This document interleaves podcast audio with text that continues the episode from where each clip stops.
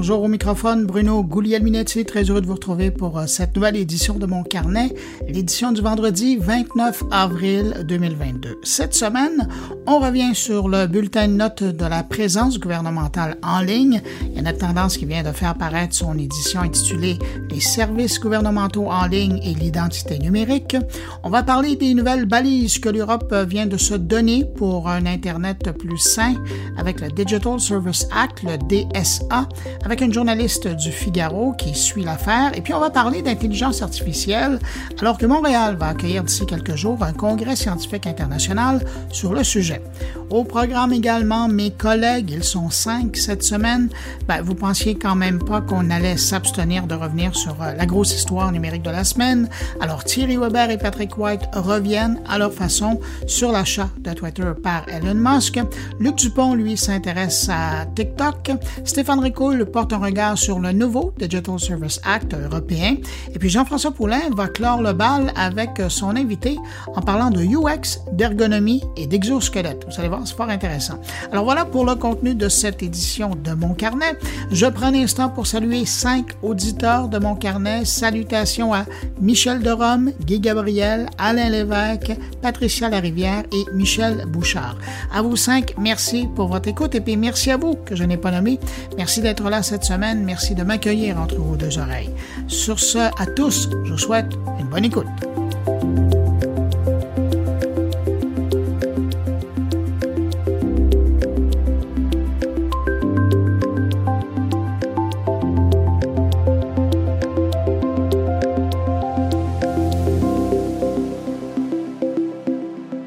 Neuvième semaine de conflit en Ukraine et comme à l'habitude, je reviens sur le conflit, mais euh, d'un angle numérique. En commençant par cette entrevue qu'a accordée au quotidien Le Monde Mikhailo euh, Fedorov, le ministre du numérique ukrainien. Et difficile d'être plus clair dans ses affirmations, la cyberguerre durera jusqu'à ce que le dernier char russe l'Ukraine. Le ministre de la Transformation numérique a l'impression de gagner la guerre de l'information. Il rappelle que son ministère est encore jeune, moins de deux ans et demi, mais que depuis sa création, ils ont acquis beaucoup d'expérience à travers des cyberattaques, évidemment, et des attaques informationnelles. Il ajoute que son personnel est également jeune et que communiquer avec des outils numériques, ben, c'est dans l'ADN de son personnel. Dans cette entrevue, il parle de l'évolution des applications gouvernementales en donnant l'exemple de l'application DIA qui servait avant à rassembler tous les documents d'identité d'un citoyen. Puis aujourd'hui, ben, la même application permet également aux citoyens de souligner la présence des troupes russes sur le territoire. Un brin narguois dit que les services secrets russes et leurs groupes de hackers n'ont pas eu beaucoup de succès dans leur cyberattaque contre l'Ukraine grâce au système de défense ukrainien et ajoute que désormais, ce sont les pirates russes qui sont plus préoccupés par leur défense. Lors de son entretien avec Le Monde, Mikhailo Fedorov en a profité pour souligner la participation des citoyens aux cyberattaques contre la Russie. Selon lui, de plus en plus de personnes y participent et la communauté cyber ukrainienne est très active. Au passage, il mentionne le travail du groupe IT Army of Ukraine, on en a déjà parlé, qui encore la semaine dernière a touché plus de 130 cibles, les rendant non fonctionnels pendant un moment. Évidemment, ça c'est sans parler des vraies cyberattaques non publiques dont il ne parlera pas dans son entrevue et dont peut-être on entendra parler un jour lorsque la guerre sera terminée. Il confirme également au passage la collaboration de son ministère avec le groupe Internet Force of Ukraine qu'on retrouve sur Telegram et Facebook, un groupe qui publie des messages de propagande sur les réseaux sociaux. Au sujet de YouTube, qui est toujours actif en Russie, le ministre du numérique ukrainien dit avoir contacté YouTube pour leur demander de couper le service en Russie, mais il semble que l'entreprise n'ait pas réagi, même si les Russes ne peuvent plus gagner de l'argent sur YouTube et que les chaînes de propagande russes sont maintenant bloquées. Mais il ajoute, de toute façon, les Russes vont eux-mêmes bloquer YouTube très bientôt. Et je termine euh, ce regard sur cette entrevue avec l'état du réseau des télécommunications en Ukraine. Le ministre confirme que 87% des tours de téléphonie mobile fonctionnent, 8% sont complètement détruites et 5% vont bientôt fonctionner à nouveau partiellement.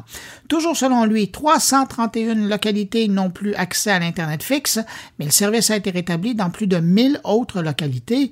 Au sujet du système de satellite Starlink, plus de 10 000 récepteurs seraient utilisés en Ukraine, principalement par des hôpitaux, par des entreprises du secteur de l'énergie, par des autorités locales et par certains fournisseurs d'accès Internet. J'arrête là ma récension de l'entrevue. Je vous invite à aller consulter le site du quotidien Le Monde parce que l'entrevue y est disponible en ligne. Selon Microsoft, la Russie a lancé plus de 237 cyberattaques contre l'Ukraine depuis le début du conflit. Et toujours selon Microsoft, ces attaques ont été planifiées depuis plus d'un an si on se base sur les traces laissées par les logiciels malicieux trouvés dans les diverses machines infectées. Mais comme le dit lui-même le vice-président en charge de la sécurité chez Microsoft, Tom Burt, ces 237 attaques, ben, c'est probablement une fraction des activités qui visent l'Ukraine. D'ailleurs, si ça vous intéresse de lire plus sur le sujet, Microsoft a publié un article sur son site officiel mercredi, et dans ce rapport, on apprend comment les pirates russes mènent une cyberguerre contre l'Ukraine. Essentiellement, on parle d'actions qui visent à détruire la volonté politique du gouvernement ukrainien de poursuivre le combat. Au passage, vous imaginez bien que les opérations servent également à collecter des renseignements qui peuvent par la suite fournir des avantages aux forces russes sur le territoire.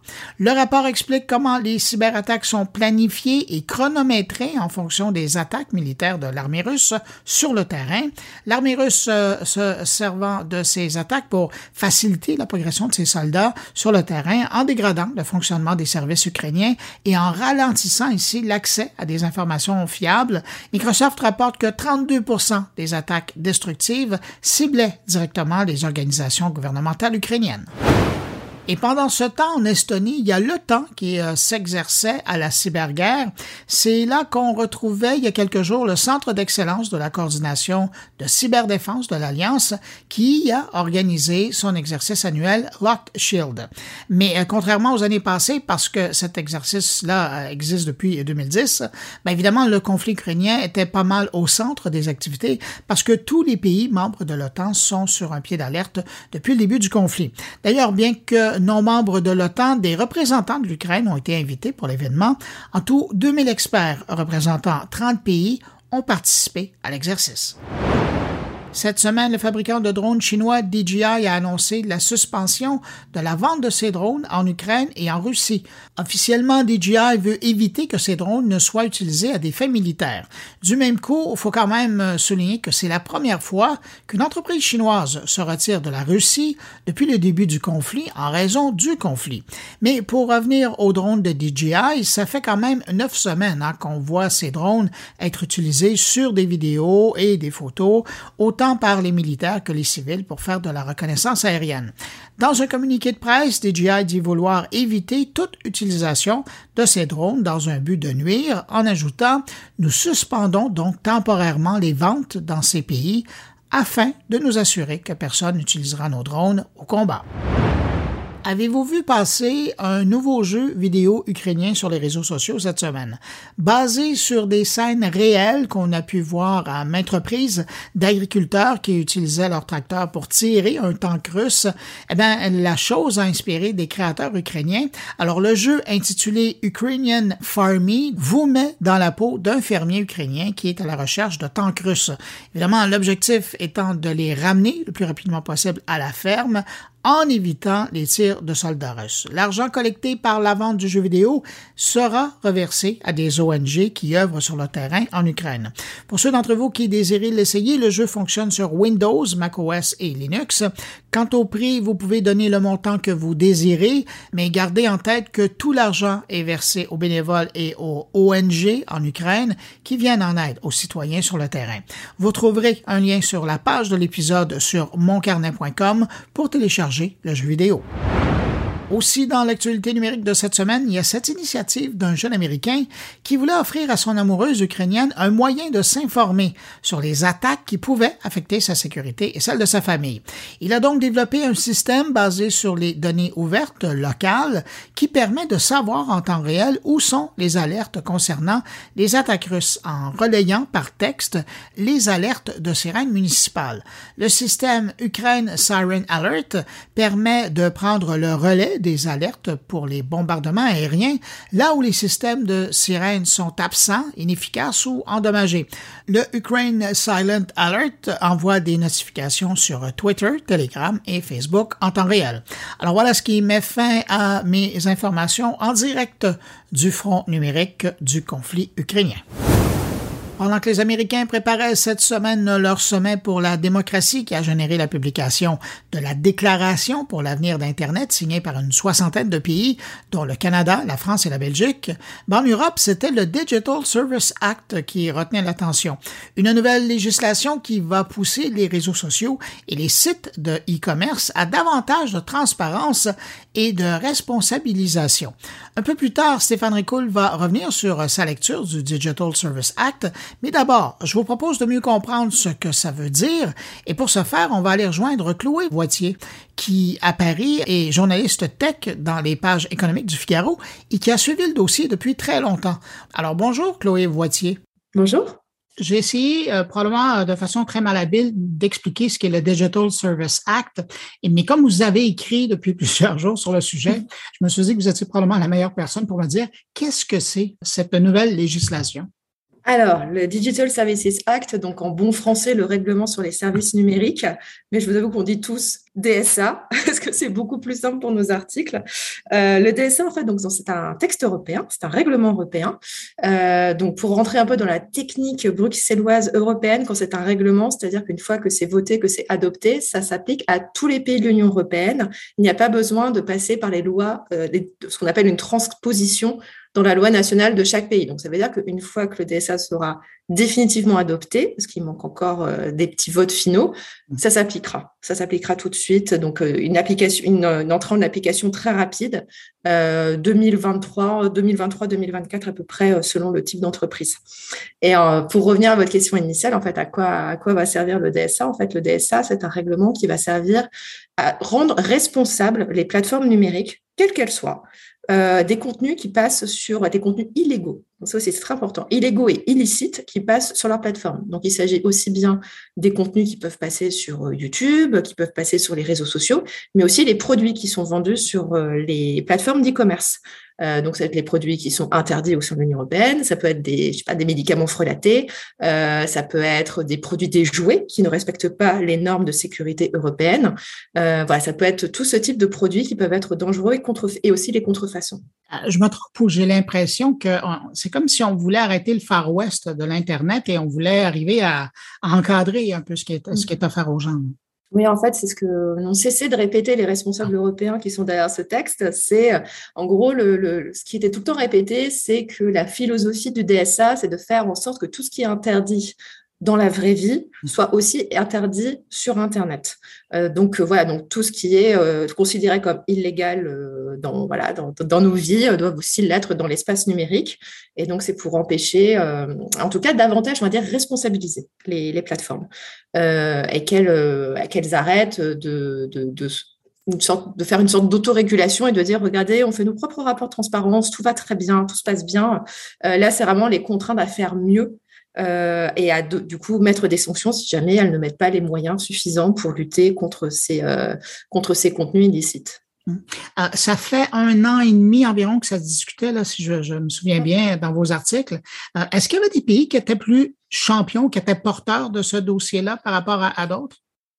Alors, le gros avantage pour lequel le DSA était très, très vite, c'est que ça a quand même été grosso modo une réglementation qui a plutôt fait consensus en Europe.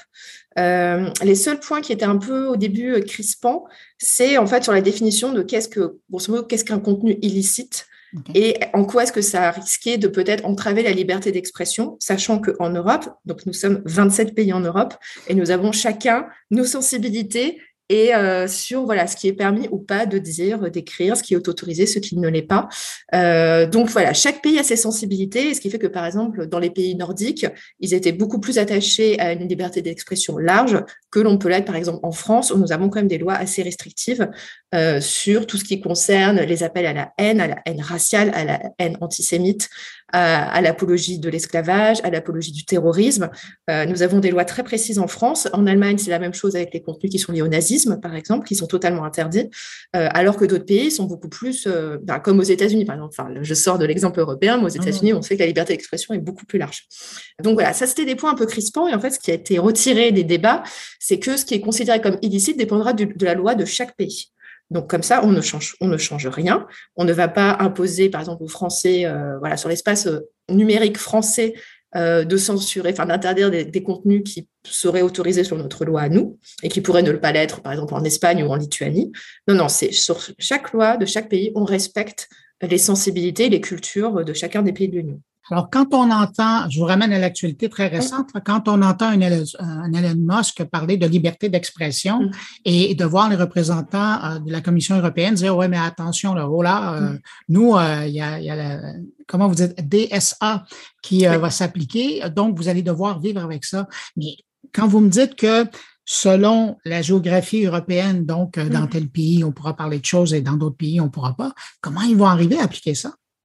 Bah, en fait, il faut bien comprendre, c'est que ce que demande le, DSA en, réalité, c'est, on va aller du coup sur la, vraiment l'aspect modération, euh, c'est euh, que les plateformes soient davantage transparentes sur euh, déjà, bah, combien de personnes travaillent dans leur service de modération en Europe et surtout par pays, par pays, par langue. Euh, parce que on risque bah, d'avoir des surprises. On risque d'avoir des sacrées surprises parce que la lanceuse d'alerte de Facebook, Francesca Haugen, avait déjà laissé entendre que dans certaines langues européennes, bah voilà, il pouvait peut-être y avoir euh, un ou deux personnes qui étaient locuteurs de la langue en question et c'est tout pour, euh, pour certains, pour les, services de modération de Facebook. Donc là, ce qu'on va leur demander, c'est de dire, bon, voilà, dites-nous clairement combien de personnes travaillent dans la langue euh, estonienne, en espagnol, euh, en portugais, en allemand. et si on estime que c'est pas suffisant, on vous le dira. Et on vous demandera de prendre, prendre des corrections, de, de, de monter le nombre de modérateurs. Donc déjà, c'est ça, en fait, c'est cette transparence sur comment est-ce qu'il, qui est vraiment derrière les services de modération, comment est-ce qu'ils travaillent, euh, et de faire la transparence, euh, voilà, sur euh, sur en fait cette black box, comme on disait, cette boîte noire en fait, que sont les services de modération des, des réseaux sociaux.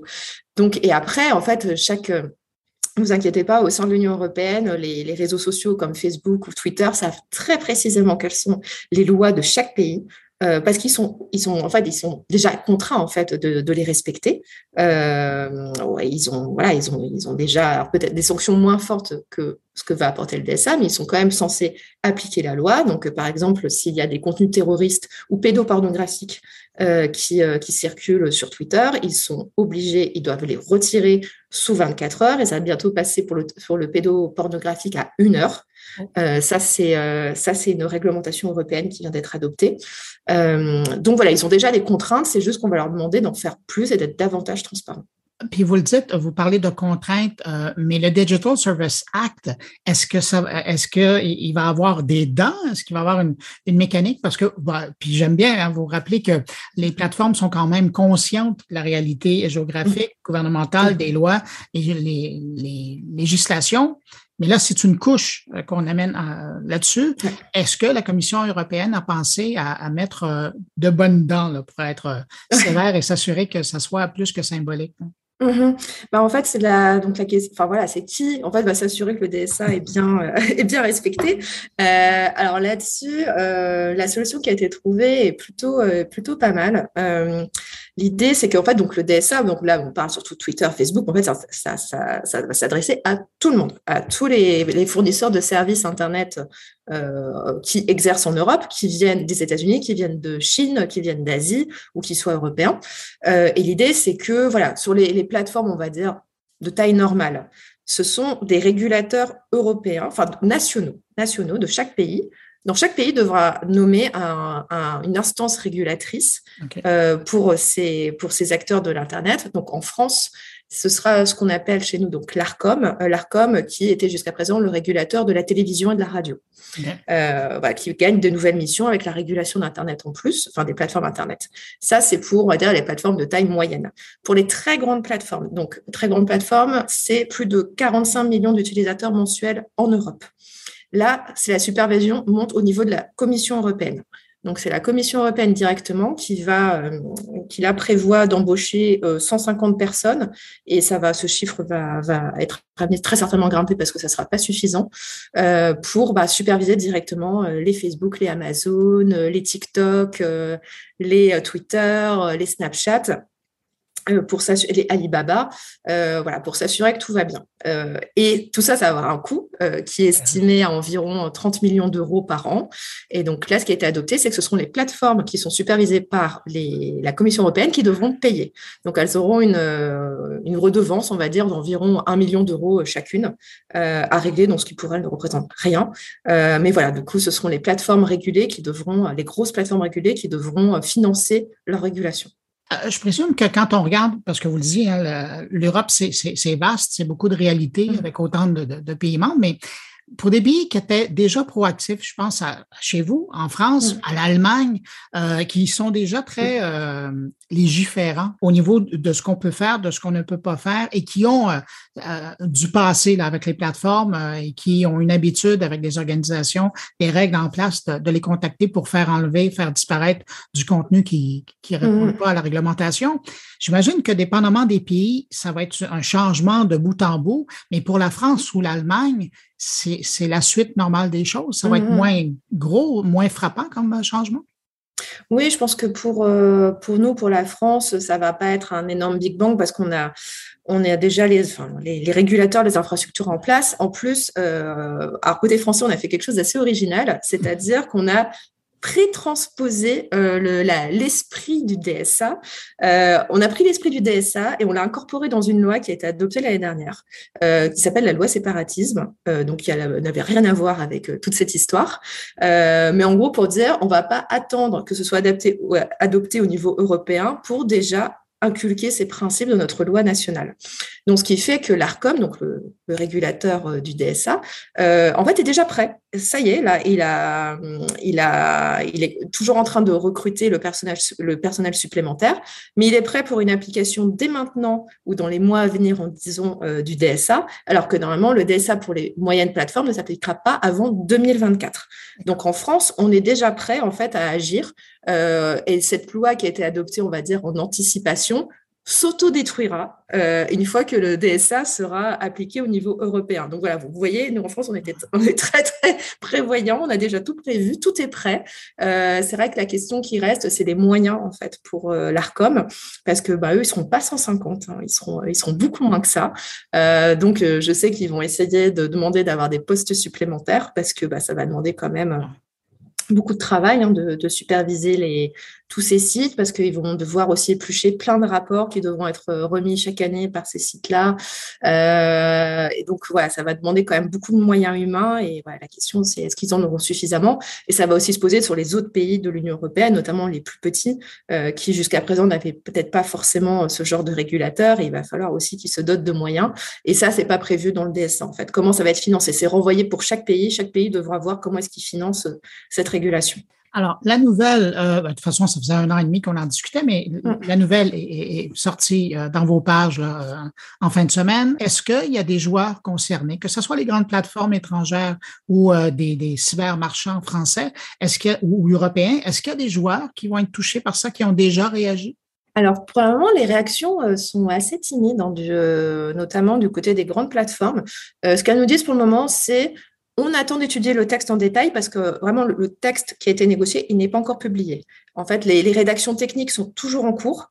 Euh, en fait, là, il y a eu un accord politique entre, euh, donc là aussi on rentre dans la, dans la, complexité bruxelloise, mais donc entre trois instances qui sont le Parlement européen, la Commission européenne et le Conseil de l'Union européenne. Ils se sont mis d'accord, un accord politique sur qu'est-ce qu'il doit y avoir dans ce texte. Euh, maintenant, la rédaction technique est en cours et donc elle ne sera pas publiée avant plusieurs semaines. Donc là, pour le moment, ce que, ce que répondent des plateformes, c'est voilà, bon, on voit quelles sont les grandes orientations, mais tant qu'on n'a pas le texte final, ce, sera ce devra être étudié par nos avocats et ensuite, voilà, on pourra dire ce qu'on en pense, est-ce qu'on trouve ça bien, pas bien. Donc ça, pour le moment, c'est un peu dur de, de juger euh, les réactions et c'est vrai que sinon, du côté des, des acteurs euh, français de la tech, pas de, pas de réaction pour le moment. Silence radio. Silence radio. Ben, on va suivre ça. Ben, j'invite les gens qui nous écoutent et euh, qui sont intéressés par le dossier de vous suivre parce que vous le suivez vraiment de, de, très près, le dossier dans les pages du Figaro. Chloé Voitier, journaliste au Figaro dans la section économie, particulièrement dans la tech. Merci d'avoir pris le temps de répondre à mes questions. C'est toujours un plaisir de vous parler. Ben, merci à vous. Música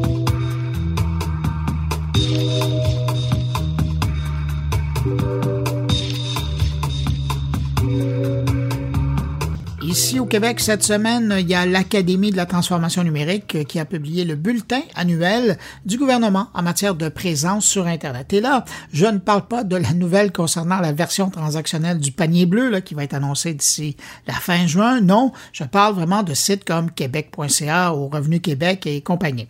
Alors, on va de ce pas rejoindre Claire Bourget de l'ATN pour nous parler des résultats de cette enquête. Bonjour Claire Bourget. Bonjour Bruno. Claire, c'est notre rendez-vous euh, mensuel et euh, cette fois-ci, on se rend compte parce que le net tendance porte sur ben, l'expérience des contribuables sur Internet quand vient le temps de rejoindre leur gouvernement comme à l'habitude, mais cette année, vous avez ajouté euh, un élément et c'est à voir avec l'identité numérique et le portefeuille numérique qui est en train d'être préparé par le gouvernement québécois. Et c'est un peu particulier. C'est vraiment une nouveauté de cette année, là, vous vous êtes intéressé à ça?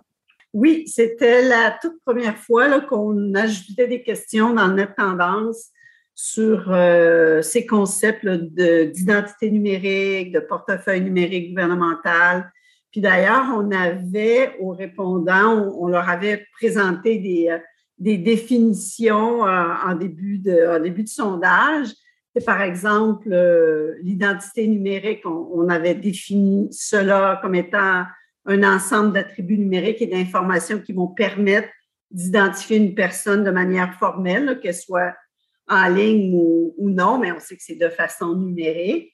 Et on avait aussi euh, défini aux répondants euh, euh, le portefeuille numérique gouvernemental. Bon, ben, on, leur disait que ça prend la forme d'une, ça prendrait la forme potentiellement d'une application installée sur un téléphone intelligent, puis avec laquelle les gens pourraient insérer différents documents numériques officiels gouvernementaux. Si on veut, par exemple, la carte d'assurance maladie, son permis de conduire, une preuve d'assurance. C'était le, le cadre, si on veut, là, qui était présenté aux répondants. Et ce sondage-là, la collecte avait été réalisée en juin euh, 2021. Donc, il y a un an environ. Puis à l'époque, il faut se rappeler, bon, et puis je vous dirais que pendant depuis un an, ça n'a pas vraiment évolué au niveau de, de l'œil du public, mais l'identité numérique et le portefeuille numérique gouvernemental, c'est quand même nouveau comme concept. Il ne s'est pas encore offert. Euh, est-ce que les gens qui vous ont répondu euh, à vos questions, est-ce qu'ils connaissaient déjà? Est-ce que ça commençait à prendre, euh, est-ce que les voiles commençaient à se déployer sur le voilier gouvernemental ou les gens ne connaissent pas encore? Oui, ben, c'est une excellente question. Puis je dirais, les voiles euh, s'étaient déployés à moitié. Parce que euh, on est à. Dans, un cas comme dans l'autre, autant pour l'identité numérique que le portefeuille numérique gouvernemental, avant le sondage, on avait un petit peu moins que la moitié des répondants, là, autour de 44% pour l'identité puis 45 pour euh, le portefeuille des internautes qui avaient déjà entendu parler de, ces deux concepts-là avant notre sondage.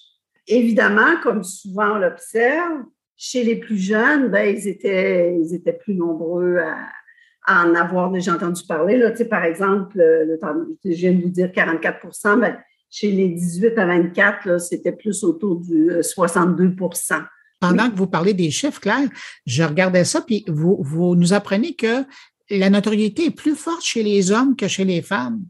Oui, oui, c'est on observe, ben, en fait, on l'observe encore une fois dans nos données. C'est souvent le cas sur différents éléments qu'on mesure dans, notre tendance en termes ben, d'utilisation des équipements, le type d'équipement possédé, même l'achat en ligne.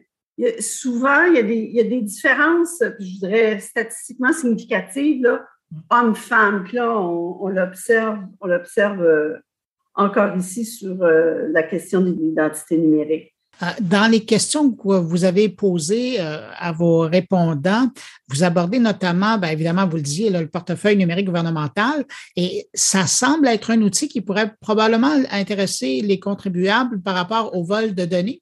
Oui, ça soulève la question. Oui, on leur a posé des questions sur ben, leurs craintes par rapport à l'utilisation éventuelle d'un portefeuille numérique gouvernemental, puis aussi comment est-ce qu'ils percevaient les, avantages, quels avantages euh, ils voyaient avec euh, un, tel, tel outil. Puis au niveau, en fait, on a 80% euh, de nos répondants qui nous ont dit percevoir une ou plusieurs craintes et en comparaison, 55% des gens qui percevaient un ou plusieurs avantages. En termes de, en termes de crainte, la principale crainte, c'est toute la question du vol de, ces données personnelles qui avait été quand même euh, identifiées là, par 55% euh, un petit peu plus de la moitié de, des internautes euh, interrogés. Puis un autre crainte que les gens ont, c'est si toutes mes cartes, là, mes cartes d'assurance maladie, permis de conduire, si tout ça se retrouve dans mon téléphone, je n'ai plus de documents papier, ben, qu'est-ce qui se passe si j'ai un problème avec mon téléphone? C'est soit, je ne sais pas, je me fais voler mon téléphone ou euh, le téléphone ne fonctionne tout simplement plus pour euh, X, Y raison, ben là, je, suis en mauvaise position. Alors, les gens ont été quand même euh, assez nombreux à exprimer ce type de crainte. Puis, au niveau des avantages, ce qui est ressorti, ben, c'est que les gens nous ont dit, ben, le principal avantage, c'est que, bon, ben, tous nos, tous nos documents se retrouveraient euh, au même endroit finalement. Fait que ça, c'est. Ils trouvaient ça, euh, ils ça intéressant. Puis euh, aussi le fait d'avoir présenté juste, bon, on parlait d'une carte d'identité, une pièce d'identité, si on veut. Là. l'idée est de simplifier, simplifier la vie, si on veut. Là. les gens percevaient ça comme, comme étant un avantage, mais il y a encore des, il y a une crainte par rapport à ça. On a un répondant sur trois qui euh, nous a dit, ben, dans le fond, euh, oui, je comprends bien c'est quoi ce, ces concepts-là, mais c'est juste un répondant sur trois qui nous a mentionné bien comprendre. Ça veut dire qu'il y a encore une majorité de gens qui ne, saisissent pas entièrement, puis ils nous le disent, on ne saisit pas exactement ce dont il est question. Donc, ce qui veut dire que ça va être important si on veut éventuellement que l'identité numérique euh, soit s'intègre bien dans la population, ben, ça va être important aussi de bien renseigner euh, sur ces, euh, sur ces concepts-là. En tout cas, avec l'éclairage que vous donnez, c'est clair que le gouvernement va avoir un gros travail pédagogique pour euh, renseigner, informer et peut-être rassurer euh, les, citoyens. Euh, Claire, avant de vous laisser aller, je veux quand même parler du bulletin que vous décernez à chaque année, ben, que vos répondants décernent à chaque année aux efforts gouvernementaux du gouvernement du Québec, donc pour être présent. cette année encore, je pense que le gouvernement obtient une bonne note pour sa présence en ligne. Oui, en fait, euh, en termes de taux de satisfaction, euh, ben, en fait, on est au même, c'est 86% de nos répondants qui sont dits très ou assez satisfaits à, l'égard des interactions qu'ils ont eues en ligne avec le gouvernement du Québec. Par contre, on a un pourcentage quand même pas mal plus élevé de gens qui nous ont dit être très satisfaits. On a euh, cette année 40% de très satisfaits, alors que l'année précédente, on était à 28% Donc, il y a eu une amélioration en termes de, satisfaction des citoyens dans leurs interactions avec le, gouvernement euh, en ligne. Claire Bourget, directrice intelligence d'affaires et recherche marketing à l'ATN, l'éditrice du Net Tendance. Merci beaucoup d'avoir répondu à mes questions et euh, ben, je vais dire, vous avez félicité les fonctionnaires, mais félicitations à vous pour euh, cette enquête qui s'intitule Les services gouvernementaux en ligne et l'identité numérique. Et euh, je rappelle qu'on peut trouver un résumé de cette édition sur le site de l'ATN, c'est atn.ulaval.ca net tendance ou vous utilisez le bon vieux Google et vous écrivez net tendance et vous allez trouver rapidement le chemin pour lire le rapport. Claire, si j'étais curieux et je vous demandais le mois prochain, on va parler de quoi? Le mois prochain, on va parler de médias sociaux, actualité en ligne et podcast. Ah ben là, vous me faites plaisir. Merci Claire d'avoir été là. Au revoir.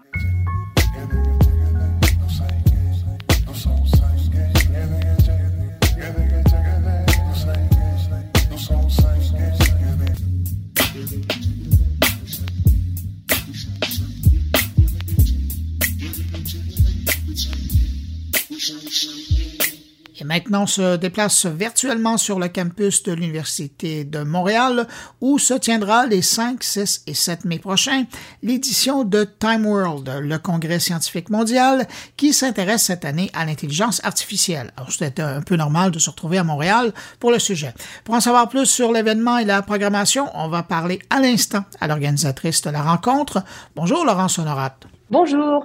Je l'ai présenté sommairement, mais j'aimerais ça que vous, vous preniez le temps de me présenter Time World. Qu'est-ce que c'est cette rencontre qui va avoir lieu à Montréal? Alors, Time World, c'est un congrès scientifique mondial. Et pour sa troisième édition, les 5, 6 et 7 mai prochains, Time World va se concentrer sur le thème de l'intelligence artificielle. Les deux premiers thèmes étaient euh, le thème du temps à Paris et le thème du hasard à Paris également. Et on s'embarque pour le thème de la construction euh, juste après en juin à Paris aussi. Et euh, pour euh, le thème de la connexion, euh, là, ça sera beaucoup plus lointain, d'une part en 2023 et d'autre part à Tokyo. Donc, en fait, Time ce sont des conférences scientifiques qui ont toujours une thématique précise, qui s'interrogent sur cette thématique, mais de façon multidisciplinaire et interculturelle. Multidisciplinaire, ça signifie qu'on va pas seulement se questionner sur des disciplines qui vont être des disciplines en sciences dures, Bien entendu, on va parler de mathématiques, on va parler de physique, on va parler de biologie, mais on va aussi s'intéresser à la perception. Comment est-ce que l'on perçoit, en l'occurrence ici, l'intelligence artificielle d'un point de vue des neurosciences, d'un point de vue de la sociologie, euh, d'un point de vue également de l'éthique? On va aussi questionner l'intelligence artificielle en matière d'art. Que nous dit la sculpture, que nous dit la photographie, euh, que nous dit la littérature en termes d'intelligence artificielle? Et c'est de la réunion de, toutes ces, de tous ces questionnements euh, que l'on va arriver à avoir un état de l'art de l'intelligence artificielle et une vision qui sera aussi une vision prospective. Donc Time World sert à faire un état de l'art et c'est aussi un rendez-vous qui est l'occasion de rencontres, de rencontres de haut vol entre spécialistes du domaine de l'intelligence artificielle euh, qui n'ont pas forcément l'occasion de se rencontrer à d'autres occasions, puisqu'on mixe vraiment les cultures et les disciplines. C'est un congrès mondial, donc 40% euh, des intervenants seront des intervenants canadiens, en l'occurrence cette année, mais les 60 autres viennent évidemment du monde entier et nous nous en réjouissons. Je suis toujours curieux de voir comment vous arrivez à choisir vos thématiques? Parce que euh, je, pense à la première euh, la première édition où j'avais été euh, j'avais été présent. D'ailleurs les gens qui me suivent ont, ben, entendu ont entendu une édition spéciale de mon carnet mais aussi ont pu voir sur Instagram notamment une série d'entrevues que j'avais fait. Vous parliez du temps. Là cette année vous parlez d'intelligence artificielle. Qu'est-ce qui fait que vous décidez d'aborder un thème? Alors déjà, je vais, euh, je vais dire, Bruno, pourquoi euh, l'édition euh, zéro, l'édition première, a été une édition sur le temps. En fait, c'est parce que le temps est présent partout. Et certains physiciens diront qu'il est absent, mais que le temps n'existe pas.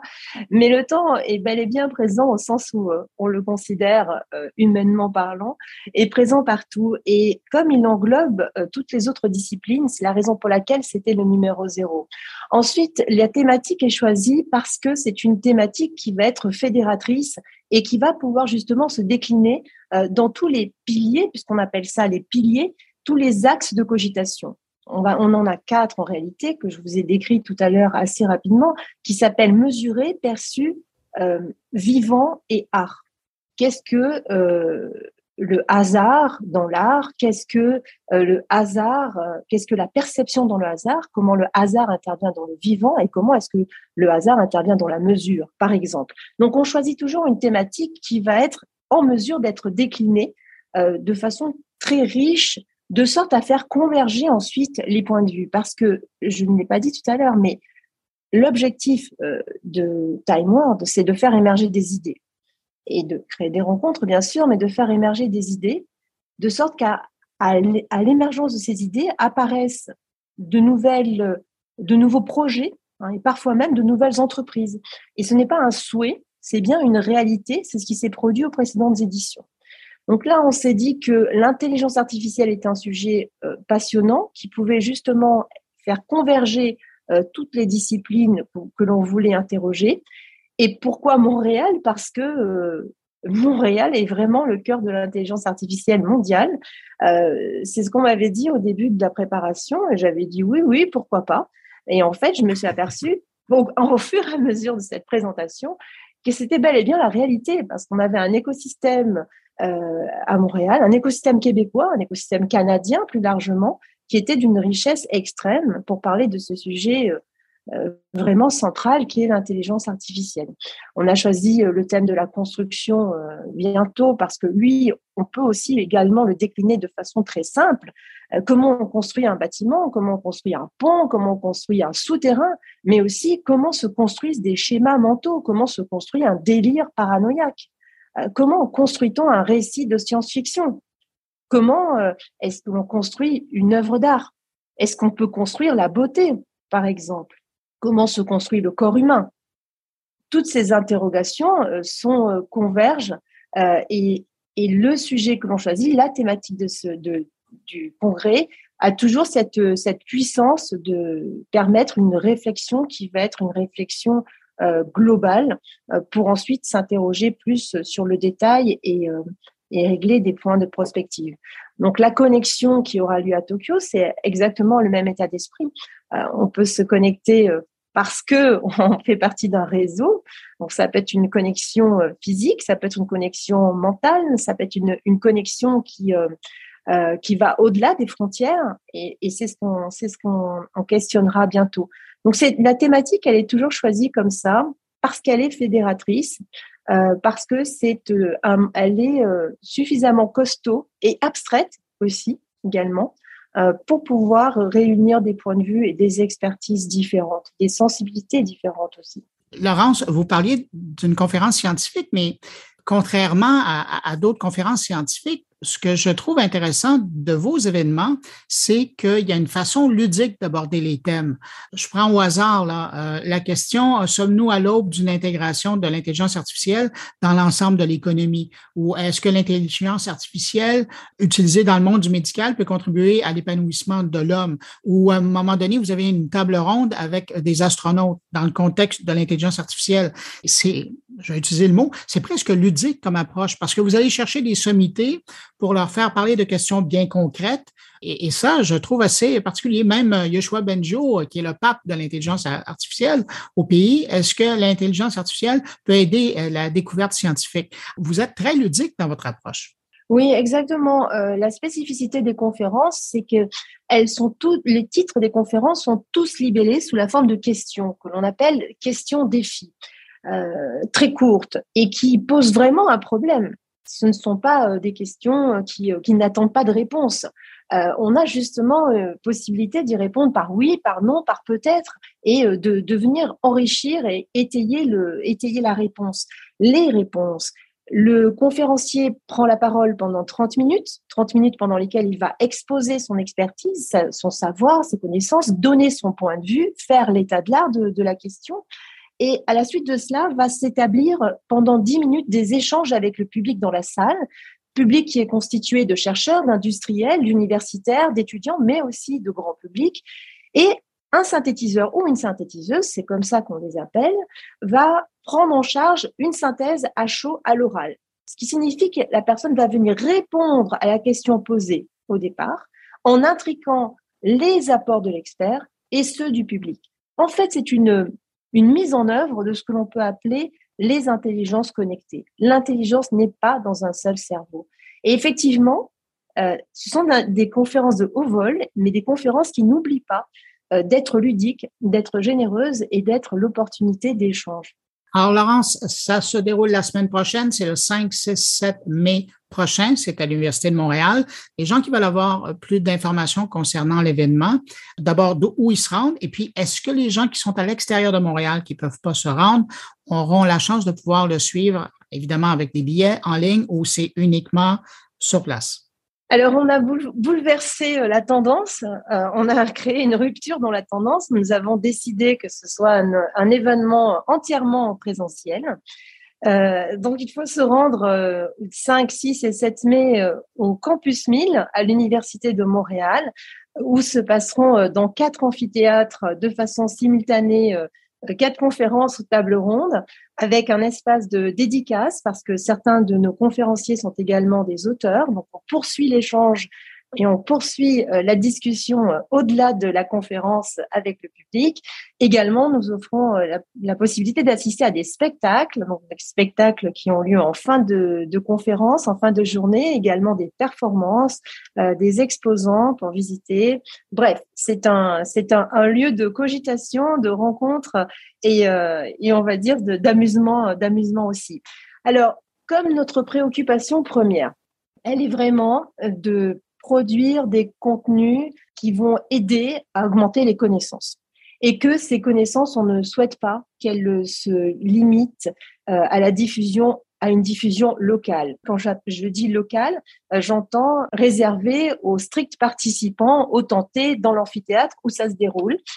Nous filmons toutes les conférences. Donc toutes les conférences sont filmées ne sont pas retransmises en direct, mais sont à la suite du congrès progressivement mises en ligne sur une chaîne YouTube qui s'appelle Ideas in Science. Et sur cette chaîne YouTube, l'accès à tous les contenus se fait de façon euh, gratuite, sans euh, condition de temps.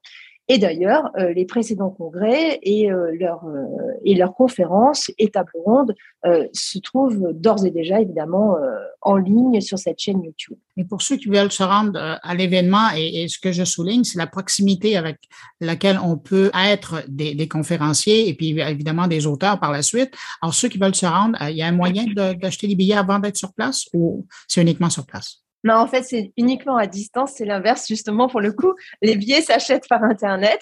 Euh, donc, sur le site Internet de Time World, c'est timeworldevents.com. Donc, euh, pour les personnes qui viendront euh, sans billets, on, leur, on les aidera à aller sur le site Internet et à acheter leurs billets en ligne avec un paiement par carte bancaire. C'est comme ça que ça se passe. Bon, ben écoutez, euh, Laurence, je vous souhaite un excellent congrès de Time World euh, qui se tient à Montréal. Merci d'être passé à Montréal pour faire l'événement. Et puis, euh, ben écoutez, c'est sûr que je vais aller faire un tour et peut-être ramener quelques extraits à, mes auditeurs la semaine prochaine.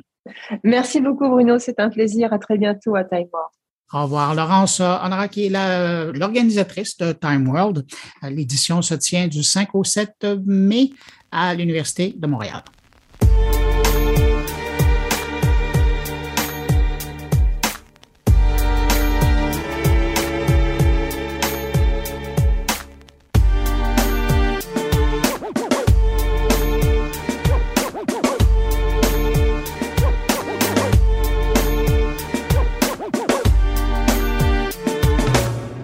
Autour maintenant de mes collègues et on commence avec un doublé. Thierry Weber et Patrick White qui se penchent tour à tour sur le cas d'Elon Musk qui vient de faire l'acquisition de Twitter. L'annonce est faite. Maintenant, évidemment, les autorités financières américaines doivent entériner ou non la transaction. Mais en attendant, on commence par la lecture de Thierry Weber. Bonjour Bruno, bonjour les auditeurs de Mon Carnet. Oui, j'imagine sans problème que cette édition de Mon Carnet parlera de ce qui est THE événement cette semaine dans le monde de la tech. J'ai nommé le rachat de Twitter par Elon Musk. Il est clair que vous avez dû en entendre parler, passer voir l'info, ou probable que mes collègues œuvrant dans ce numéro de mon carnet en feront de même tellement c'est fou de ce qui vient de se passer. En quelques jours, en quelques semaines seulement, le patron de Tesla est arrivé à convaincre le conseil d'administration de vendre toutes les parts du réseau Petit Oiseau Bleu à l'homme le plus riche du monde. Alors oui, pour effectuer l'achat du siècle, même Elon Musk devra emprunter, puiser dans sa fortune personnelle pour lâcher les dizaines de milliards de dollars pour acheter Twitter. Même Jack Dorsey trouve cette opération utile puisque M. Musk d'ouvrir le code de Twitter en open source tout en désirant permettre moins de censure, plus de liberté de d'expression, dit-il. Alors oui, il se pose la question, euh, faut-il songer à laisser tomber l'usage de ce réseau? Y a-t-il un plan plus vaste derrière ce rachat? À qui ou à quoi tout cela va servir? Pas facile de jouer les devins. Tout ce que je peux dire, c'est que côté adoption du réseau, il se passe des choses. Même le mot dièse Leave Twitter est devenu viral. C'est étrange de perdre environ 35 000 abonnés en une nuit, a par exemple constaté mardi 26 avril le compte Auschwitz Memorial, 1,3 million d'abonnés, qui tweetent au quotidien des photos de victimes des camps de concentration avec leur histoire. De nombreuses personnalités plus ou moins connues de Twitter ont fait part de baisses importantes du nombre d'abonnés à leur profil dans la foulée de l'annonce du rachat de la plateforme par le controversé Elon Musk, et ce n'est a priori pas un accident selon l'entreprise californienne. Bizarre, je viens de perdre plus de 8000 abonnés en deux heures. J'ai dit quelque chose qu'il ne fallait pas? C'est de son côté étonné lundi soir Mark Hamill, acteur célèbre pour son rôle de Luke Skywalker dans Star Wars. Plusieurs personnalités de la gauche américaine, de Barack Obama à Bernie Sanders, ont perdu plusieurs milliers d'abonnés, tandis que des élus conservateurs en ont accumulé autant. Contacté par l'AFP, Twitter a répondu que ces fluctuations semblaient être essentiellement dues à une augmentation du nombre de profils créés ou désactivés et non pas à des opérations de routine pour retirer des comptes robots. admettons. Côté bourse et plus précisément crypto-monnaie, c'est une remontée remarquée qui a été constatée du côté du Dogecoin. Vous vous souvenez, la crypto chérie d'Elon Musk qui en faisait la promo sur son compte Twitter justement, une monnaie qui sert également à récompenser la production de contenu sur ce même réseau. Y a-t-il une piste à creuser pour mieux connaître les plans du nouveau patron de Twitter? La question reste ouverte. Du côté de l'actualité, il se passe pas mal de choses également sur le côté privé du patron de SpaceX. Les acteurs hollywoodiens Johnny Depp et son ex-femme, l'actrice Amber Heard, se livrent une bataille judiciaire acharnée en Virginie aux États-Unis. Johnny Depp a intenté une action en diffamation contre Amber Heard après que celle-ci ait écrit une tribune dans le Washington Post dans laquelle elle affirmait avoir été victime de violences conjugales. Elle n'a jamais mentionné le nom de Johnny Depp dans l'article, mais les avocats de l'acteur ont déclaré que l'article avait porté atteinte à la réputation de l'acteur et à sa carrière à Hollywood. Johnny Depp accuse également le milliardaire Elon Musk, propriétaire de Tesla, d'avoir eu une liaison avec Amber Heard alors qu'elle était encore mariée à l'acteur. Vous avez sûrement vu passer ces images où on les voit dans un ascenseur. Encore une occasion de reconsidérer la démarche de Musk pour ce rachat de Twitter C'est une question. Je ne sais pas. Je ne suis pas devin, mais ce dont je me souviens, c'est qu'à chaque fois, comme avec PayPal, son arrivée à Tesla ou aux commandes de SpaceX, toutes les sociétés qu'Elon Musk a touchées se sont transformées en or. Reste donc à patienter pour connaître l'avenir de ce qu'il réserve à Twitter. Allez, portez-vous bien et à très bientôt si c'est pas avant. Alors voilà pour euh, la lecture de Thierry Weber. Maintenant, on enchaîne avec le regard de Patrick White sur l'achat de Twitter par Elon Musk. Alors cette semaine, je vous parle de l'acquisition potentielle de Twitter par Elon Musk, un milliardaire très très connu et très controversé. Ces deux visions du monde qui s'affrontent évidemment entre l'actuelle direction de Twitter, un réseau social important, mais qui n'a pas du tout l'ampleur de Facebook, évidemment. Et euh, Monsieur Musk, qui est fantasque, provocateur, qui n'écoute personne autre que lui-même, qui aime tourner en ridicule les gens qui ne sont pas d'accord avec lui. Euh, quelqu'un qui est connu comme un bon vendeur également et qui vise essentiellement en achetant Twitter pour 44 milliards de dollars à en faire un bastion de la liberté d'expression. Il veut développer la rentabilité de ce réseau social-là, euh, en faire euh, une croissance également. Il va devoir donc penser à un modèle d'affaires qui n'est pas éprouvé en ce moment. Vous savez, qu'il y a euh, le service gratuit de Twitter, mais également un nouveau service qui s'appelle Twitter Blue, des abonnements payants. Il y a très peu de gens qui payent, c'est 4 dollars par mois. Donc, on va avoir une petite guerre à suivre. Il y a des gens qui croient, il y a des analystes chez Reuters qui estiment euh, que Monsieur euh, Musk, c'est du bluff, tout ça qu'il ne va pas euh, aller au bout de cette transaction-là. D'ailleurs, les frais de rupture de l'entente, c'est un milliard de dollars. Il y a une assemblée générale annuelle des actionnaires qui va voter là-dessus le 25 mai prochain. Donc, il est toujours possible qu'il y ait des offres autrement. Euh, de d'autres euh, parties, peut-être des fonds financiers américains. Ce qui est intéressant dans le plan de Monsieur Musk, c'est de voir qu'il veut retirer l'entreprise de la bourse, il veut continuer euh, la lutte contre les faux comptes, les comptes robotisés, les comptes automatisés et tout ça, mais en même temps, il estime qu'il y a beaucoup de censure sur Twitter, que la liberté est violée. Et ça, évidemment, ça fait l'affaire euh, des républicains aux États-Unis, de Donald Trump également, qui a salué, qui a vanté grandement euh, Monsieur Musk cette semaine, et ça fait l'affaire également d'un des plus grands euh, propagandistes de désinformation au monde, le président du Brésil, Monsieur Bolsonaro, et il y a des élections au Brésil cette année. Alors les réseaux sociaux sont vraiment sous pression. Alors évidemment, euh, M. Musk va devoir se soumettre aux règles euh, du gendarme boursier américain, la SEC, euh, qui l'empêche déjà de tweeter sans autorisation, étant donné son comportement erratique. également, il y a de la pression de l'Union européenne qui a annoncé cette semaine des règles très sévères sur la transparence des algorithmes des euh, réseaux sociaux comme Twitter, Google et Facebook. Et aux États-Unis, pardon, au Canada, euh, excusez-moi, il y a un projet de loi qui s'en vient euh, très bientôt pour le contrôle des contenus préjudiciables en ligne. Alors quand il y a des contenus haineux, des contenus diffamatoires, si la loi est adoptée par la Chambre des communes ici au Canada, les Twitter de ce monde vont devoir à l'avenir supprimer les commentaires en 24 heures. Alors c'est quoi le problème pour Twitter?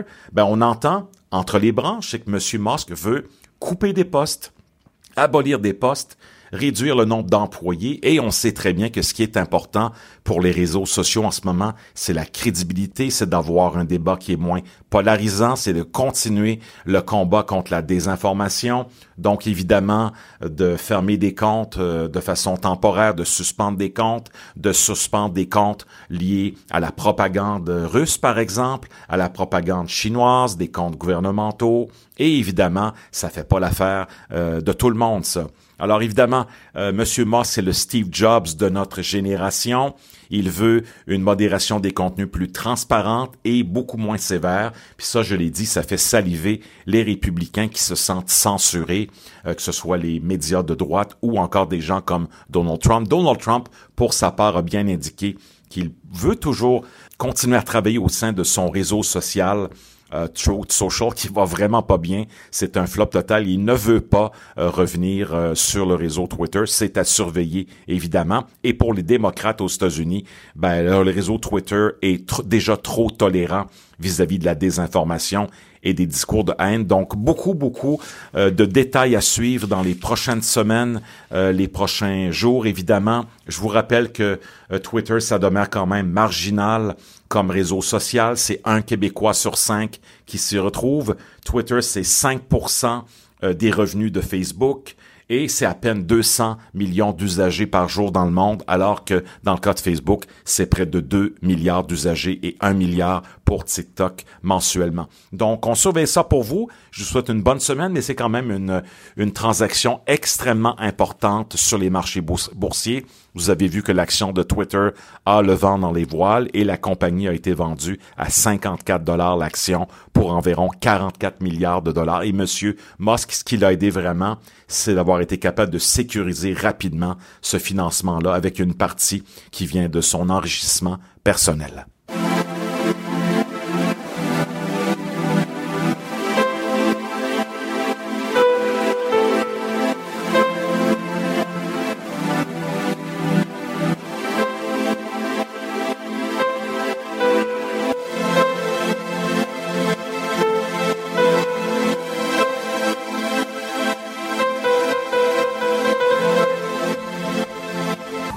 De son côté, Luc Dupont s'intéresse cette semaine au réseau social TikTok. Pendant que tous les yeux et les oreilles euh, du monde médiatique sont tournés vers Elon Musk et sa tentative d'acquérir Twitter, tous les yeux et les oreilles et les portefeuilles, euh, j'aurais le goût de dire également des annonceurs, eux, sont tournés vers une nouvelle plateforme. Je dis nouvelle plateforme parce qu'elle a moins de six ans. J'ai nommé TikTok. TikTok est devenu en 2021 devant Google le site le plus visité, l'application la plus populaire. On parle d'un milliard d'utilisateurs à l'échelle euh, planétaire, des utilisateurs qui en moyenne vont passer 90 minutes par jour à regarder des vidéos, euh, des vidéos tantôt de chiens, de chats, d'animaux, de bébés, de jeunes adultes également, des vidéos dans lesquelles euh, généralement la créativité euh, domine, il faut le reconnaître. Sans surprise, ce temps passé à visionner des vidéos, ce nombre d'utilisateurs également, à l'échelle planétaire fait soudainement de TikTok une plateforme incontournable sur le plan publicitaire. En 2022,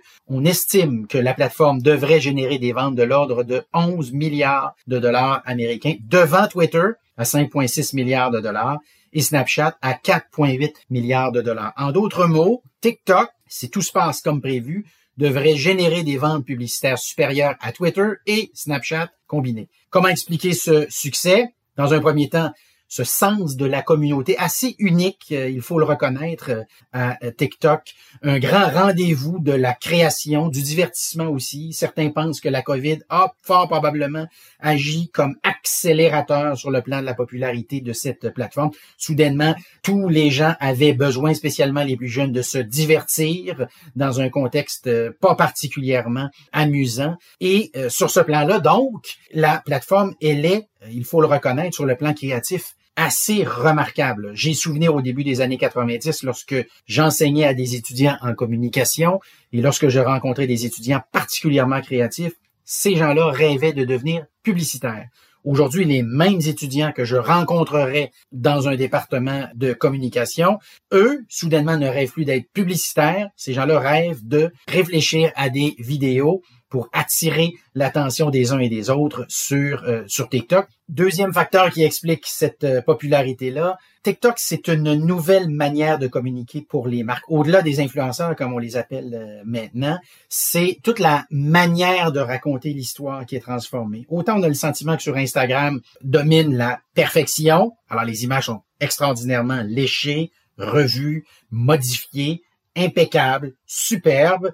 Autant du côté de TikTok, on a l'impression de rencontrer et de côtoyer l'imperfection. Euh, je m'en fargeais récemment, par exemple, sur une publicité de Puma sur TikTok.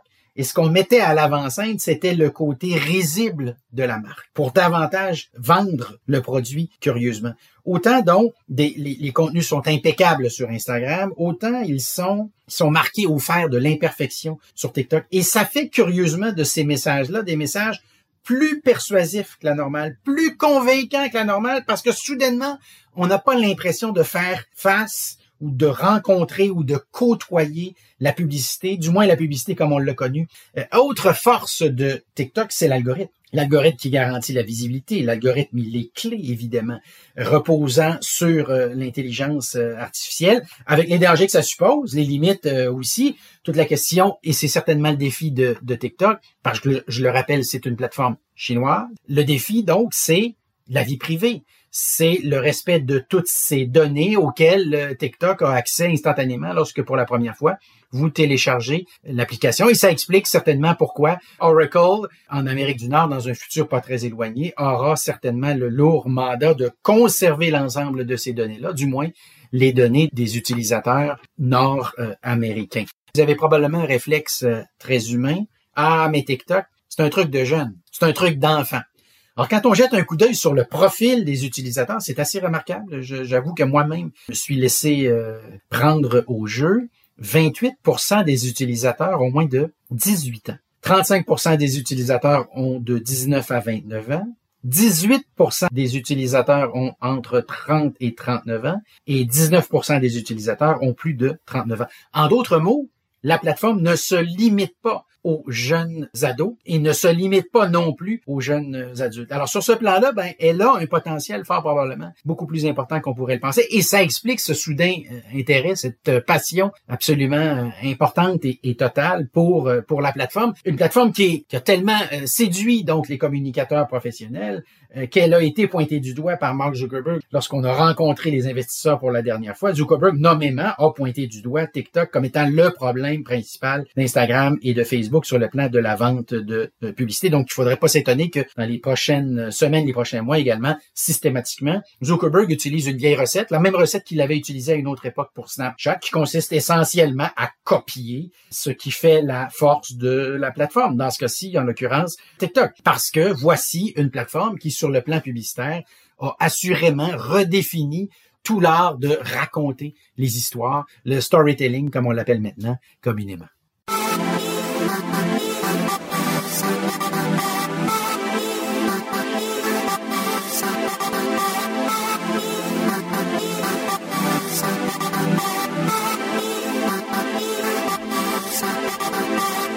On en parlait un peu plus tôt euh, du nouveau Digital Service Act européen.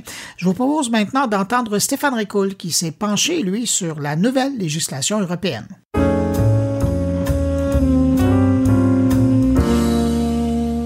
Le Digital Services Act, c'est l'Europe telle qu'on l'aime, celle qui agit et protège ses citoyens. Pour que l'Europe marche, il faut la respecter, respecter ses partenaires, ce que nous avons construit ensemble ces dernières années. Cette phrase, c'est le tweet que Cédric O, secrétaire d'État au numérique en France, a écrit alors que l'Union européenne a adopté son règlement sur les services numériques, le Digital Services Act, 48 heures avant la fin du mandat d'Emmanuel Macron et donc le nouveau mandat d'Emmanuel Macron, et avec un secrétaire d'État du coup démissionnaire qui se sera battu jusqu'au bout.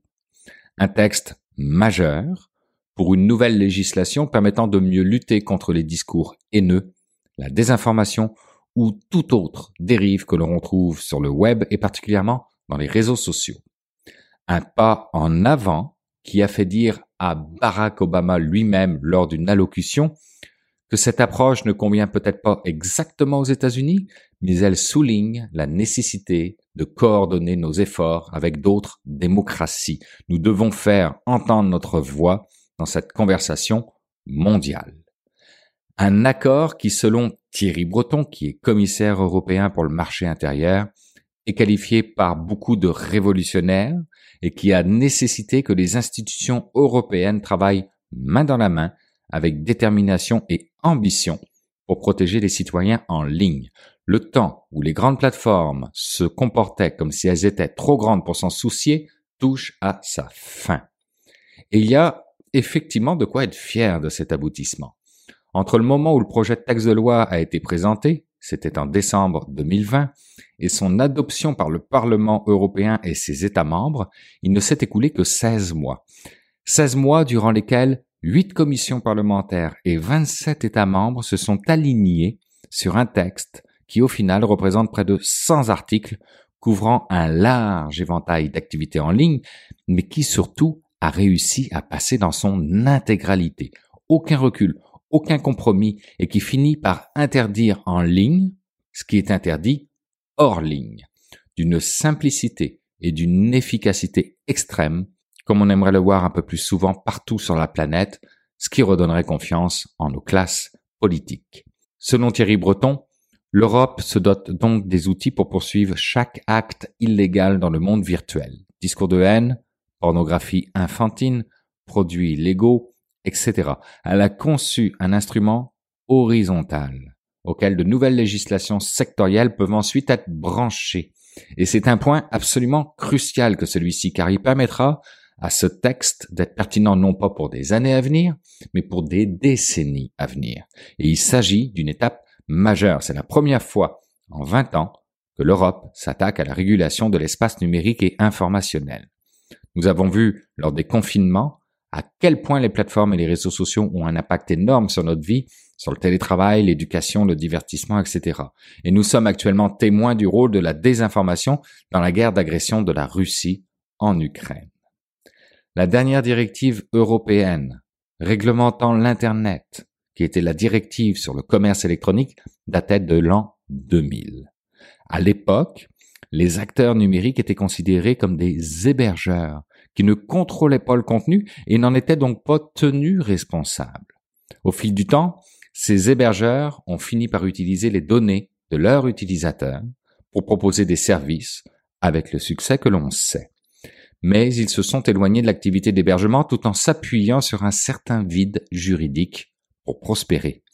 Aujourd'hui, malgré son poids et sa contribution au PIB européen, l'espace numérique n'est toujours pas fondamentalement régulé. Il était urgent d'y remédier, toujours selon Thierry Breton. Et il nous présente les nouvelles obligations concrètes des plateformes, celles comptant plus de 45 millions d'utilisateurs actifs dans l'Union européenne à travers un post qu'il a fait dans LinkedIn où l'on peut ressentir sa grande fierté.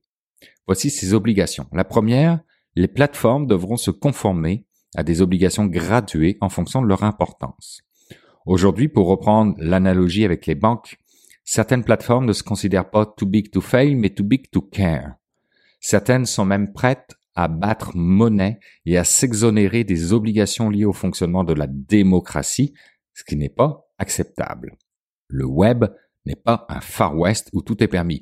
Désormais, plus une plateforme a d'utilisateurs, plus elle a d'audience, plus ses responsabilités sont grandes. La capacité de réaction des plateformes devra être à la hauteur en disposant d'un nombre suffisant de modérateurs. L'objectif est également de préserver la liberté d'expression tout en permettant des interventions rapides a posteriori si nécessaire. Le principe d'exonération de la responsabilité demeure et ne s'applique qu'aux hébergeurs au sens strict. Ceux qui fournissent également des services c'est-à-dire la quasi-totalité des plateformes, seront soumis à des obligations supplémentaires. En bref, c'est aux plateformes de s'adapter à l'Europe et à ses règles et non l'inverse. Deuxième obligation, les plateformes devront effectuer un contrôle étroit pour vérifier la conformité. Chaque plateforme devra avoir un représentant légal en Europe afin de savoir qui appeler en cas de problème. Et chaque État membre aura un régulateur chargé de faire respecter les règles et de mener des audits notamment sur les algorithmes qui favorise la viralité des contenus. Toute autorité publique nationale pourra donner des ordres de retrait directement aux plateformes concernées. Il sera important pour elles de pouvoir agir en temps réel dès qu'une alerte sera lancée. Il y aura donc un réseau de signaleurs de confiance tels que des ONG ou des titulaires de droit pour que les plateformes réagissent en priorité. Troisième obligation, les plateformes se verront imposer des sanctions. Celles-ci seront progressives mais d'une ampleur sans précédent. Elles s'élèveront jusqu'à 6% du chiffre d'affaires mondial de l'entreprise fautive, ce qui peut être considérable, surtout pour un gars qui vient de dépenser quelques dizaines de milliards de dollars dans le rachat d'un réseau social qui lui en génère 1 point quelque chose milliards de dollars par trimestre. L'addition peut monter très rapidement, surtout quand on prône la liberté d'expression absolue comme cette personne. Et en cas de manquement grave et répété, on pourra aller jusqu'à l'interdiction d'opérer sur le territoire européen. Ces sanctions seront extrêmement claires. Quatrième obligation, une application rigoureuse. Introduire de nouvelles applications pour les plateformes et de nouveaux droits pour les utilisateurs ne servirait à rien s'ils ne sont pas correctement appliqués. Les nouvelles règles harmonisées s'appliqueront directement et uniformément partout en Europe. Les équipes spécialisées de la Commission assureront une surveillance centralisée des très grandes plateformes, assorties de sanctions efficaces et dissuasives telles qu'on l'a vu. Les recours collectifs contre les plateformes qui enfreignent la loi seront facilités et les consommateurs lésés devront être indemnisés. Nous venons de vivre tous ensemble le 23 avril 2022 un point pivot dans le domaine de l'économie numérique, mais aussi dans le domaine politique de façon générale. L'Europe vient de prouver que l'on peut réussir à adopter des lois contraignantes pour les géants du numérique, qu'on peut le faire rapidement également et de façon pérenne. Même si je compte bien me garder une petite gêne sur ce dernier point, car, comme je l'ai déjà écrit il y a quelques années, l'économie numérique, c'est comme une goutte d'eau, peu importe les obstacles que vous dressez contre elle, elle finira toujours par trouver un chemin pour les contourner, je pense que nous devons saluer cette réforme historique contre la jungle numérique, comme le titrait Radio-Canada. La voie est tracée, ne reste plus qu'à l'Amérique du Nord et à l'Asie à l'emprunter ou d'en faire un CTRL-C, CTRL-V.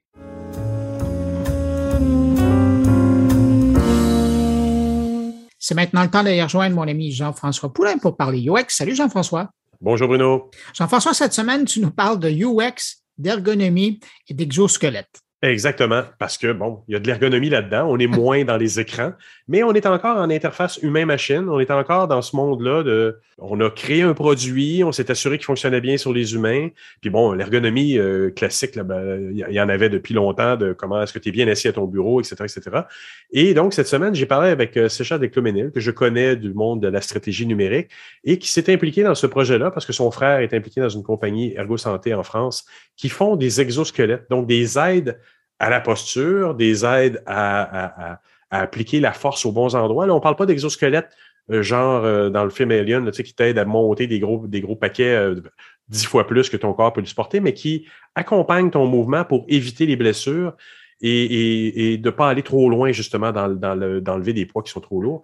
Donc, euh, il y a un accompagnement, il y a vraiment une ergonomie qui a été appliquée là-dedans. Puis ça m'intéressait d'en parler avec lui parce que, bon, c'est un objet technologique. Puis, il y, a une, méthodologie qui a été mise en place aussi pour arriver à développer ces produits-là. Parce qu'il n'y a pas juste un produit, il y a des parties d'exosquelette que tu peux appliquer à ton cou, juste à ton dos ou tout à ton, corps au complet. Et euh, ben, de, de, ça qu'il nous parle cette semaine euh, dans l'entrevue que j'ai fait.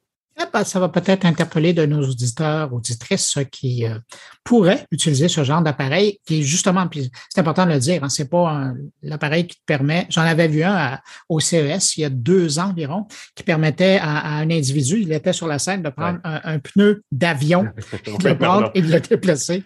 On n'est pas dans ce domaine-là, mais, mais effectivement, puis de plus en plus, euh, euh, c'est sain pour la santé, de plus en plus utilisé. Ben, il y a beaucoup de camionneurs qui nous écoutent. Ça peut être intéressant pour eux de, de, de ou c'est peut-être une entreprise en fait qui peut intéresser euh, qui peut être intéressée à ce produit-là pour dire on va permettre justement ou on va empêcher nos employés de se blesser et donc de fournir ce genre d'appareil-là pour euh, pour euh, des camionneurs qui manipulent pas nécessairement des choses qui sont très lourdes, mais qui sont exposés à des efforts qui sont des fois un petit peu au-delà de ce qu'ils doivent faire en tant qu'être humain normal.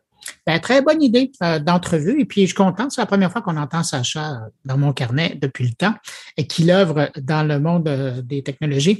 Jean-François, on va écouter ton entrevue. Merci encore, puis on se retrouve la semaine prochaine. À la semaine prochaine. Merci. Moi, je suis un, consultant euh, informatique. J'ai eu une agence numérique. Je travaille dans le numérique pendant très longtemps. J'ai eu une agence qui s'est spécialisée en e-commerce et que j'ai fini par euh, vendre pour des raisons personnelles et en profiter pour aller faire le tour du monde avec euh, ma famille. Quand je suis revenu de mon tour du monde, je me suis dit je vais faire de la consultation, euh, ce que je fais encore aujourd'hui, et j'ai eu une opportunité euh, par connexion familiale, on va dire, de travailler dans le nouveau monde des exosquelettes. Alors, euh, je savais pas vraiment ce que c'était les exosquelettes à ce moment-là. J'en découvre encore aujourd'hui. C'est un univers complètement nouveau pour faire euh, non pas une leçon mais un, portrait très très rapide, il y a deux types d'exosquelettes aujourd'hui. Il y a les exosquelettes qu'on appelle actifs. Donc euh, là on pense un peu à Robocop, on pense à Iron Man, on pense à des sortes d'armures énormes avec des systèmes hydrauliques et puis qui créent finalement ce qu'on appelle un humain augmenté. Moi je suis pas du tout là-dedans. Et il y a donc les exosquelettes passifs qui sont euh, des histoires de transfert de poids avec nous c'est un système de, de, de ressorts bah, c'est des ressorts, c'est des ressorts un peu high tech là, c'est pas des ressorts comme on peut s'imaginer euh, en, métal, c'est des produits composites très légers, très discrets euh, et très euh, et très résistants aussi évidemment. Donc les exosquelettes passifs permettent de protéger les gens qui travaillent. Typiquement, ça s'adresse vraiment aux, aux travailleurs et particulièrement ceux qui ont des métiers difficiles. On parle de pénibilité de l'emploi, on pense à des charges lourdes, on pense à on pense à, aux métiers par exemple de la construction, de la manutention, tout ce qui est le bâtiment, ou des, des métiers avec pas forcément des charges lourdes, mais qui peuvent être difficiles pour pour l'employé. Euh, par exemple, un peintre en bâtiment, il va tout le temps avoir le cou euh, penché en arrière pour regarder ce qu'il fait en l'air, avec les bras en l'air avec ses pinceaux pour peinturer un plafond. Quiconque a déjà essayé de rénover son appartement et fait un peu de peinture au plafond comprendra facilement de quoi je parle. Euh, donc, donc moi je suis spécialisé là-dedans, les exosquelettes passifs. Ils ont aussi le gros avantage en étant plus léger et plus discret, d'être aussi beaucoup moins cher, donc beaucoup plus facilement abordable pour, euh, mettons, euh, des PME. Sinon, euh, les exosquelettes actifs, on pense plutôt à l'armée ou on pense à le monde médical où, par exemple, il y a des gens tétraplégiques qui vont réussir mmh. à marcher, mais avec des machines qui valent des dizaines de, de, de milliers de dollars. Donc, on n'est pas du tout dans le même range. Et, là, les auditeurs se demandent, mais où est le UX dans cette dans tout ça? Mais en fait, à la base, la démarche a été une démarche d'ergonomie. Donc, le, UX, ben, j'ai pas besoin nécessairement d'expliquer, mais le UX c'est de l'ergonomie. Et donc, la base même du développement de ce projet-là, c'était d'améliorer la posture, d'améliorer euh, les conditions physiques des gens qui travaillent physiquement. Là. Donc, quel était le processus là-dedans? Alors oui, effectivement, c'est très intéressant parce que le UX tel qu'on le connaît vient en fait de, de, de l'ergonomie purement humaine. Et les gens qui ont développé les exosquelettes sont des, des, des, des ingénieurs en ergonomie euh, à la base. Donc, ils ont commencé par tout ce qui était d'abord on pense aux fauteuils spécialisés, euh, on pense à les fameux bureaux qui montent et qui descendent, et ils en sont arrivés ensuite aux exosquelettes. Hein, juste pour savoir, pour l'ergonomie, on a tendance en général à travailler sur l'environnement de travail plus que sur l'humain. Donc on veut d'abord faciliter l'environnement de travail et s'arranger pour que les bureaux euh, soient plus pratiques hein, ou que les chaînes de production euh, soient moins pénibles pour l'employé. Et une fois qu'on a fait ces aménagements-là, s'il y a encore des douleurs, s'il y a encore des problèmes, à ce moment-là, on va travailler sur l'humain avec l'exosquelette. Et un autre parallèle avec le UX, c'est la notion de... On fait souvent des... Euh, des tests utilisateurs en UX. Donc ça, c'est la notion de d'itération. Donc ils ont fait des premiers, compagnie pour laquelle, qui est manufacturière des exosquelettes que je distribue, qui s'appelle Ergo Santé en France. Ils ont commencé à développer un prototype euh, en partenariat avec la SNCF et là ça a donné lieu à une énorme machine très très grosse, très performante, mais ça prenait pour rigoler quasiment un cours de pilotage pour apprendre à s'en servir. Je l'ai essayé, c'est quand même assez lourd, c'est très performant, mais on se sent pas vraiment à l'aise. Juste mettre ses mains dans les poches, c'est pas évident.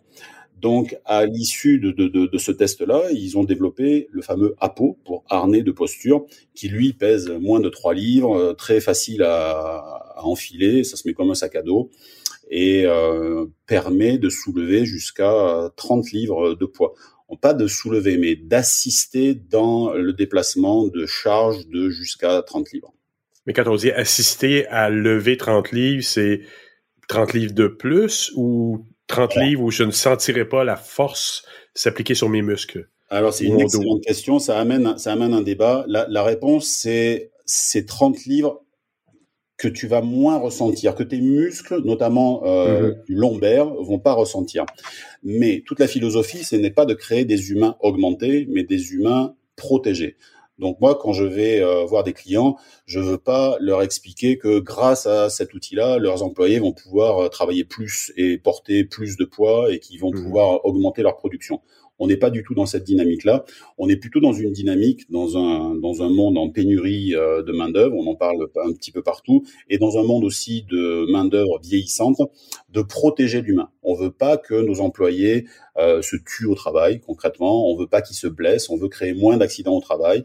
Souvent, dans des milieux, euh, dans des milieux que j'ai cités précédemment, comme la construction, les accidents du travail sont une, un, un grand coût pour les entreprises et donc là, ça permet d'amener un petit peu de prévention et à moindre coût avec ces exosquelettes-là, de sauver sur euh, ce que pourraient coûter euh, les frais de CSST, par exemple.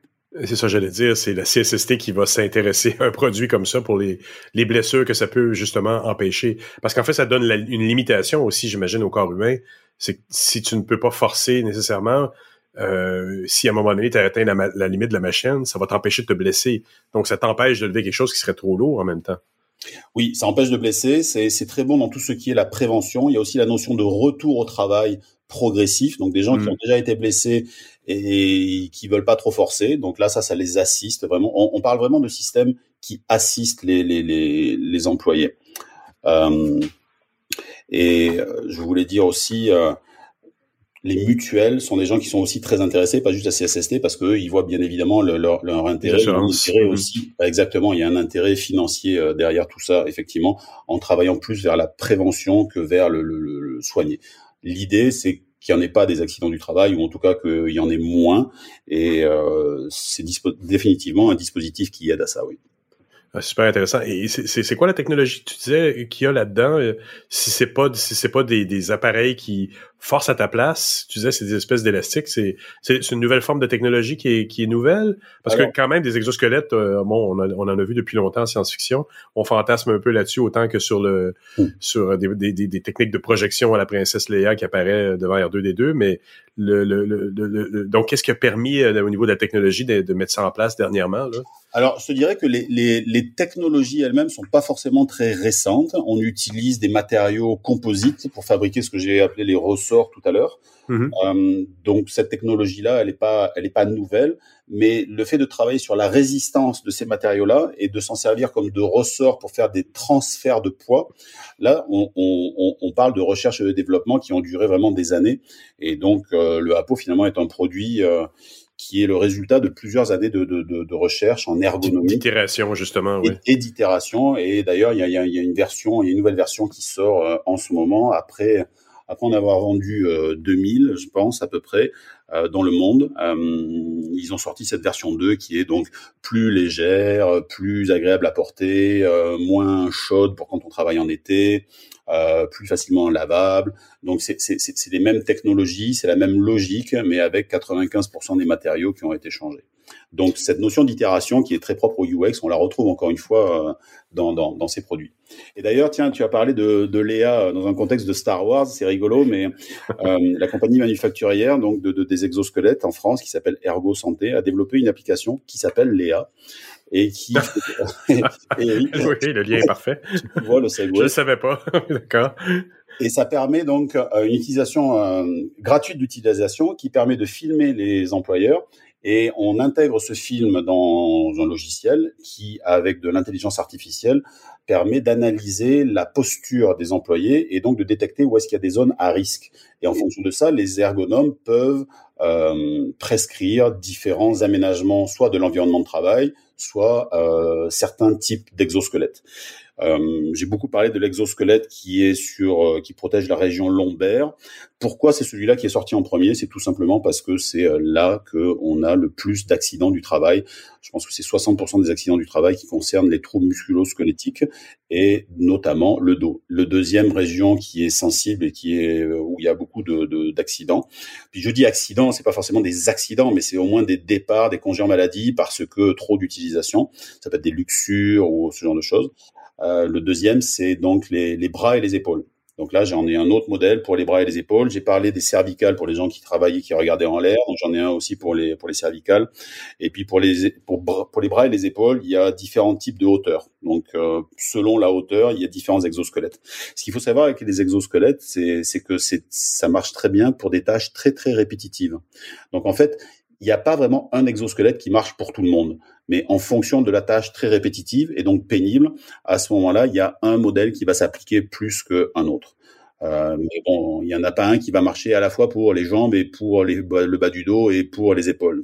C'est là où on tomberait sur du Robocop ou sur Là, à ce moment-là, on tombe sur des, des, équipements euh, beaucoup plus euh, mécanisés finalement, et donc beaucoup plus chers. Mais le, mais exact. Mais le côté soft, le côté exosquelette passif, hein, c'est très appliqué à un, un type de métier. Et, et, où ça s'en va dans, dans, dans, un futur proche, le développement le, de, de, ce genre de produit-là? Le, le, APO, euh, prochaine version, euh, sans révéler de secret d'État, ça s'en va vers quoi pour, euh, pour les prochaines étapes? Écoute, moi, ce que je pense, c'est que pour l'instant, on est très dans le B2B, on travaille avec les entreprises, avec la manutention, les gros entrepôts je pense que tranquillement pas vite ça va avancer vers du B2C et ça va se généraliser et puis euh, pourquoi pas peut-être qu'un jour on trouvera des appos euh, chez Rona pour nous aider à ouais, pelleter en hiver, tu vois sans, ouais. sans, se casser mmh. le dos en fait hein. ouais. et je pense aussi on le voit notamment au Japon euh, avec un où là-bas le vieillissement de la population est plus marqué que chez nous les exosquelettes deviennent plus grand public, je dirais. Euh, et c'est des choses qui sont. Tu sais, tu sais, souvent quand on pense exosquelette, on pense à Robocop, on pense à la science-fiction, comme tu disais. Mais ouais. ce sont de plus en plus des équipements qui sont en tissu ou des tissus élastomères, qui sont très ajustés sur le corps, qu'on peut mettre sous une veste ou sous, euh, je sais pas moi, un, un habit, euh, un habit de, de, de, de, travail, ou tout simplement euh, quelque chose à la maison qu'on peut mettre sous son manteau, euh, qui est assez. Ah oui, c'est aussi, assez, aussi discret que ça là. Oui, c'est quasiment aussi discret que tu sais quand tu te blesses sur le genou là, tu peux mettre une sorte d'orthèse ouais. un ouais, peu avec ouais, des élastiques et puis ça ça paraît pas sous ton pantalon. Je pense qu'on va arriver vers des techniques qui vont qui vont qui vont être aussi proches de ça très très certainement. Et puis il y a des euh, il y a des études, il y a des rapports euh, pour des grands cabinets euh, économiques qui font des prospectives économiques et ils ils annoncent que ça va décupler dans les dix prochaines années. C'est un marché ah qui est vraiment naissant, mais qui va devenir vraiment très très très très gros. Normal, ouais, intéressant. Et euh, ceux qui sont intéressés peuvent aller voir ça où? Euh, sur mon site, j'ai un, j'ai le APO donc euh, sur humanistique.com où j'ai pour l'instant un exosquelette euh, en démonstration et le site va bientôt changer pour avoir les trois autres. Donc euh, j'ai parlé euh, des épaules et j'ai parlé du cou. Donc j'en ai deux pour les épaules et un pour le cou et donc un sur le, le bas du dos. Donc il, ça, ça monte en gamme tranquillement, pas vite. je me suis lancé il y a pas très très longtemps dans cette business là et puis en six mois j'ai déjà quatre fois plus de produits à, à proposer. C'est super. Vraiment intéressant. On va suivre l'évolution de ça. Sacha, merci beaucoup pour cette entrevue. Merci à toi.